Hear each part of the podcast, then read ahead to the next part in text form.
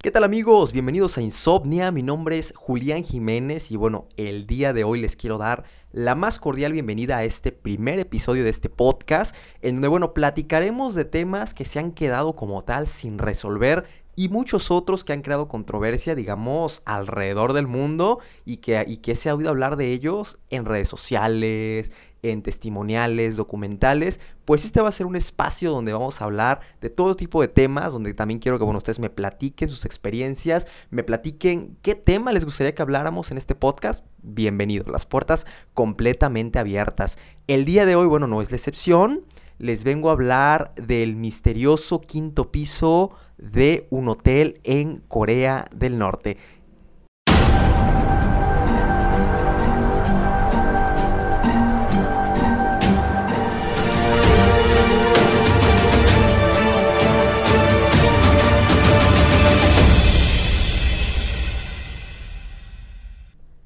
Sin duda, ya hablar de Corea del Norte, pues de entrada y de primera mano, pues es un misterio total, ¿no? Ya que es uno de los países más cerrados, más herméticos que puede tener el mundo, pues por su cultura, pero principalmente por su ideología política o el actual régimen que, que hoy está, eh, que prevalece hoy en Corea del Norte, ¿no? Y bueno, hablar de Corea del Norte es hablar obviamente de la guerra que tienen jurada con los Estados Unidos, por ejemplo, con Corea del Sur y con Japón. Actualmente este país, Corea del Norte, está abriendo sus fronteras para que, bueno, más personas que estén interesados en conocer su cultura, de cómo viven, o al menos la calidad de vida que el régimen quiere mostrar al mundo, bueno, estas personas puedan ser testigas de primera mano eh, visitando su capital Pyongyang y algunos eh, centros o algunos lugares turísticos y también históricos con los que el país cuenta. Si tú en algún momento de la vida deseas conocer Corea del Norte, bueno, tienes que contactarte con una de las agencias eh, de viajes autorizadas precisamente por el gobierno de Pyongyang para que tú puedas acceder al país. Realmente afirman que es muy sencillo, simplemente, bueno, contactas con la agencia, la agencia ya tiene eh, eh, por días el itinerario que tú tendrás que cumplir, los lugares a los que te van a llevar y pues por lo regular te dan un visado que pues muchos afirman que es algo o es un trámite muy rápido en realidad, ¿no? Eh, se puede acceder por medio de un avión, por medio de avión, eh, Corea del Norte tiene un aeropuerto y bueno, hay algunas, hay vuelos muy reducidos para llegar a Corea del Norte por medio del avión y por vía terrestre pues en su frontera con China, en la ciudad de Dandong, puedes acceder directamente por el tren. Ahora sí, ya entrando en materia, les voy a contar este testimonio de esta persona, bueno, que fue a Corea del Norte y que tuvo un encuentro con el misterioso quinto piso en el Hotel Internacional Yanggakdo de Pyongyang. Así es, se trata nada más y nada menos que el caso de Calvin Song, un joven que, bueno, principalmente vivía en la ciudad de Nueva York, que es hijo de padres chinos y que bueno, a él le gustaba viajar. Como tal, como cualquier joven, viajar, eh, planear sus vacaciones. Y en ese verano él decidió viajar a un país de Medio Oriente y posteriormente terminar el verano en algún país de Asia.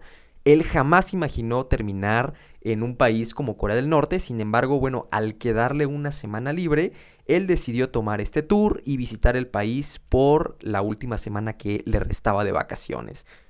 Y de esta forma Calvin, con un grupo de aproximadamente 20 viajeros procedentes de lugares como Europa, Estados Unidos y China, se reunieron con los operadores turísticos en la ciudad de Pekín, en China, para poder comenzar el viaje. En la sesión de orientación que les hacen previa antes de entrar al país, les advirtieron pues obviamente la importancia de escuchar a los guías y mostrar su respeto a los líderes y a la cultura norcoreana. Estos 20 viajeros se quedarían en el Hotel Yanggakdo de la capital, sin embargo, el quinto piso, afirma Calvin, nunca fue mencionado por la agencia de viajes. Y por fin llegó el día. Calvin y el grupo de los 20 viajeros más lograron entrar a Corea del Norte para poder cumplir el itinerario impuesto por la agencia. Al llegar a la capital Pyongyang les presentaron a sus guías que los acompañarían pues alrededor de toda esta travesía o esta semana que les esperaba. Los guías eran personas pues que hablaban el idioma inglés y obviamente hablaban el idioma coreano Y según afirma Calvin, los guías eran personas pues muy duras, muy apegadas completamente a las reglas que a ellos, bueno, previamente ya les habían mencionado, pero él dice que bueno, con el pasar de los días o el pasar de la semana esto cambiaría, ya que bueno, tendrían más contacto con los guías y tendrían la oportunidad de conocerlos pues un poco más a profundidad. Ya estando en Pyongyang, el grupo de Calvin se dirigía al Hotel Yanggakdo, donde pues se hospedaría durante esta semana. El hotel tiene 47 plantas y es considerado uno de los edificios más altos de Corea del Norte. Este hotel está ubicado en medio de una isla en donde, bueno, según afirma Calvin, no solo él, sino muchas personas que han asistido, es imposible salir sin la compañía de tus guías o alguna supervisión del gobierno. La semana transcurría y el grupo de Calvin pues empezó a hacer sus actividades normales, empezaron a visitar eh, pues lugares emblemáticos como por ejemplo es la Torre Juche, el Monumento a los Trabajadores, eh, un museo donde tienen un buque estadounidense que fue capturado por Corea del Norte y la zona desmilitarizada, que para mí es uno de los lugares pues que se dice desmilitarizado, pero es uno de los lugares más militarizados por parte del norte y por parte del sur. Es, es un lugar donde, bueno, están ahora sí que a la espera de la guerra y, y que ha sido así durante muchísimos, muchísimos años. El viaje transcurría de una manera normal y así bueno, como, fue como pasaron los días, ¿no? El grupo de Calvin pues cada vez se unía más, eh, los guías eran cada vez menos exigentes con ellos porque bueno, ya habían tenido la oportunidad de convivir previamente en algunos días de la semana. Es así como se acerca el último día de, de Calvin y su grupo en Corea del Norte. Pero bueno, aquí viene el misterio de lo que puede albergar el quinto piso que bueno, ha intrigado a muchos blogueros de viaje, algunos de los viajeros que iban en el mismo grupo de Calvin, que ya habían oído hablar de este piso secreto, pero que bueno, Calvin jamás había escuchado hablar de él. Ellos afirman que, bueno, no era el primer grupo en ir a este quinto piso, ni serían el último, pero al menos en el año 2011 ningún turista había sido detenido todavía por, o, o había sido infraccionado, según Calvin, por acceder a este quinto piso. Hoy en día existe una página en el servicio turístico que utilizó Calvin que explica que este piso está estrictamente prohibido para los turistas, pero bueno, sin embargo en el año 2011 no había ninguna advertencia de ello. Y fue esta manera como el grupo se decide entrar a conocer qué es lo que ocurría en el quinto piso. Lo que hicieron fue bajar al cuarto piso y comenzar a subir las escaleras. Según afirma Calvin, muchos de sus compañeros iban animados, otros nerviosos completamente, porque bueno, no sabrían lo que se encontraban ahí. El grupo afirma que al dar a los primeros pasos sobre la quinta planta, escucharon unos gritos, por lo cual decidieron cambiar la dirección entonces dirigiéndose al sexto piso para posteriormente empezar a bajar las escaleras. Lo que llamó la atención de Calvin fue la baja altura del techo. Era aproximadamente la mitad de los otros pisos. Ansiosos por explorar, el grupo se dispersó. Pese a la altura del techo, bueno, parecía un corredor normal, pues como un hotel, con puertas a cada lado. La mayoría de las habitaciones estaban cerradas, pero una estaba abierta y había un par de zapatos afuera pero cuando miraron dentro no había absolutamente nada. La sorpresa fue cuando entraron, porque observaron cámaras de seguridad, pantallas de televisión que parecían mostrar el interior de las habitaciones y lo que parecía ser un equipo de videovigilancia y la impresión del grupo fue que en este piso era donde el personal del hotel vigilaba a los huéspedes. Las paredes estaban cubiertas con propaganda antiamericana y antijaponesa, varias imágenes que glorificaban al líder supremo Kim Jong-il, padre del actual mandatario. Una de estas pinturas decía, esta bomba es producto de los americanos, todos los productos de los americanos son enemigos nuestros, venguémonos mil veces de los americanos. Después de varios minutos, un hombre al que no reconocieron emergió de las sombras y se acercó al grupo para preguntarles si estaban perdidos. Alguien del grupo le contestó que sí. A lo que este hombre indicó simplemente que se fueran. Ni siquiera los acompañó de vuelta a la habitación, porque bueno, no parecía enfadado o agitado, dice Calvin. Al no sentirse amenazados por el encuentro con el funcionario del hotel, algunos de los compañeros de Calvin decidieron volver a la quinta planta para seguir investigando. De vuelta en el piso, una de las personas abrió una puerta, pero pues no encontró nada otra persona abrió otra puerta donde encontré unas escaleras que conducían hacia otra planta. Nuevamente, el funcionario del hotel cachó a estas personas y les invitó a que se retiraran de esa planta. De esta forma, bueno, el grupo ya no hizo el intento por volver a la planta y fue como terminó su última noche en Corea del Norte. A la mañana siguiente el grupo todavía estaba de buen ánimo y se subieron al autobús que los llevaría al aeropuerto internacional de Pyongyang. Pero, ¿cuál fue la sorpresa? Que en el autobús llegaron los funcionarios del hotel, lo abordaron y le pidieron a todos los pasajeros que se bajaran. Obviamente el grupo comenzó a preocuparse, eh, pues el por qué los funcionarios los habían retenido y quería que, todo, que todo, todos los pasajeros de ese autobús se bajaran. Según uno de los oficiales, alguien se había robado unas toallas del hotel y les dijo que si querían volver a sus hogares tendrían que devolverlas. Pero nadie confesó el delito. Afortunadamente, los guías turísticos hicieron un trato con los oficiales. Si salían del autobús y le daban la espalda, el culpable colocaría las toallas en el suelo y sería la forma más rápida de resolver la situación.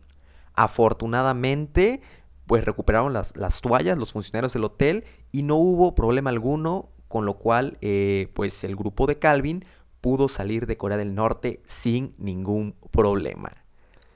Pero bueno, qué ganas de, meterse eh, en problemas, ¿no? Y más en un país como, como Corea del Norte, además de que, bueno, un robo si es este, pues es un delito no nada más ahí, ¿no? Sino también en, en, cualquier otro país del mundo. Pero bueno, tal vez el país por el tipo de reglas que tiene, pues un robo seguramente es castigado de una manera más severa. El siguiente caso del que les quiero hablar, a lo mejor es un caso que, bueno, ha sonado más o en su momento sonó más en la prensa internacional. Es el caso del estudiante Otto Wambier, que en el año 2015, perdón, el estudiante universitario de nacionalidad estadounidense, realizó el mismo recorrido que Calvin, obviamente con la misma operadora de viajes, probablemente tuvieron el mismo itinerario, y también se hospedó en el Hotel Internacional Yanggakdo. Y fue en este establecimiento donde funcionarios norcoreanos acusaron al estudiante de intentar robar un póster de Corea del Norte. Otto Wambier, bueno, fue sometido a un, juicio farsa y le obligaron a confesar eh, su delito en televisión nacional y obviamente a pedir una disculpas, a disculpas al pueblo norcoreano. Pero bueno, de igual forma fue condenado y sentenciado a 15 años de trabajos forzados. El estudiante sufrió heridas en la cárcel y bueno, por lo cual cayó en un coma del cual desafortunadamente, bueno, nunca se recuperó y que lo llevaría a su muerte en junio del 2017. Este caso pues se convirtió en una noticia internacional, como antes lo mencionaba, y bueno, puede ser simplemente una muestra tal vez de, de, cómo es que son los castigos, ¿no? De, un simple robo en un país como Corea del Norte. Estos casos, bueno, fueron documentados por la BBC de Londres y muchísimos medios de comunicación que pueden encontrar en Internet. Incluso yo encontré un video eh, en YouTube, ¿no? Donde supuestamente eh, estos estudiantes... Eh, entraban al quinto piso del Hotel Yanggakdo y bueno, ahí se ve de manera visual con imágenes, ¿no? Todo lo que se puede encontrar dentro de este piso que en su momento, bueno, el país negaba la existencia de esta planta, pero que bueno, tras estos dos casos que fueron muy sonados en la prensa internacional, pues el país dijo, bueno, ok, existe, pero pues está completamente prohibido entrar ahí. Y bueno, ya nada más como dato, también en Corea del Norte hay un hotel que le llaman el Hotel Fantasma. El hotel se llama Ryujong, probablemente lo pronuncie mal, pero bueno, es un hotel que tiene forma de pirámide y que inició su construcción en el año de 1987. Eh, este proyecto eh, buscaba llegar a los 300 metros de altura para obviamente competir con la infraestructura de Corea del Sur. Sin embargo, Corea del Norte no contaba que en los próximos años se daría la desintegración de la Unión Soviética y por lo cual, bueno, dejaría sin recursos o la mayoría, la mayor parte de los recursos de Corea del Norte, pues irían con la desintegración de la URSS, por lo cual, bueno, el país cayó en una grave crisis y pues el proyecto se, postergaba, ¿no? Hasta el día de hoy, el hotel jamás ha recibido un solo huésped y es por eso que lleva el nombre de el Hotel Fantasma. Y bueno, también está dentro de la capital de Pyongyang. Entonces, bueno, no deja de sorprendernos esta ciudad, este país por completo. Yo sé que, bueno, hay cosas que, que pues jamás sabremos de cómo son dentro, cómo es que son realmente las cosas dentro de este país, porque, bueno, tal vez el mismo régimen no permite ver más allá, ¿no? Y bueno, es hasta cierto punto es respetable y demás. Pero yo creo que sería interesante también hablar dentro en, a lo mejor en otro programa acerca de pues hoteles misteriosos, ¿no? O a lo mejor algunos fenómenos paranormales que se hayan presentado en algunos hoteles del mundo. Yo creo que sería, yo creo que sería muy interesante. Y bueno, vamos a planearlo para, a lo mejor para, para este mes de octubre, que se viene todo esto de Halloween y, y en el caso de México, pues el Día de Muertos. Bueno, el caso de Día de Muertos es hasta noviembre, pero realmente pues son, las fechas están pues muy muy pegadas, En el cual podemos aprovechar y hacer algún tipo especial de alguna teoría conspirativa o algún especial de algunos fenómenos paranormales. Pero bueno, ya se los estaré informando en los próximos episodios. Por el momento es todo, eh, me despido de ustedes, esto fue Insomnia, mi nombre es Julián Jiménez y nos vemos la próxima. Adiós.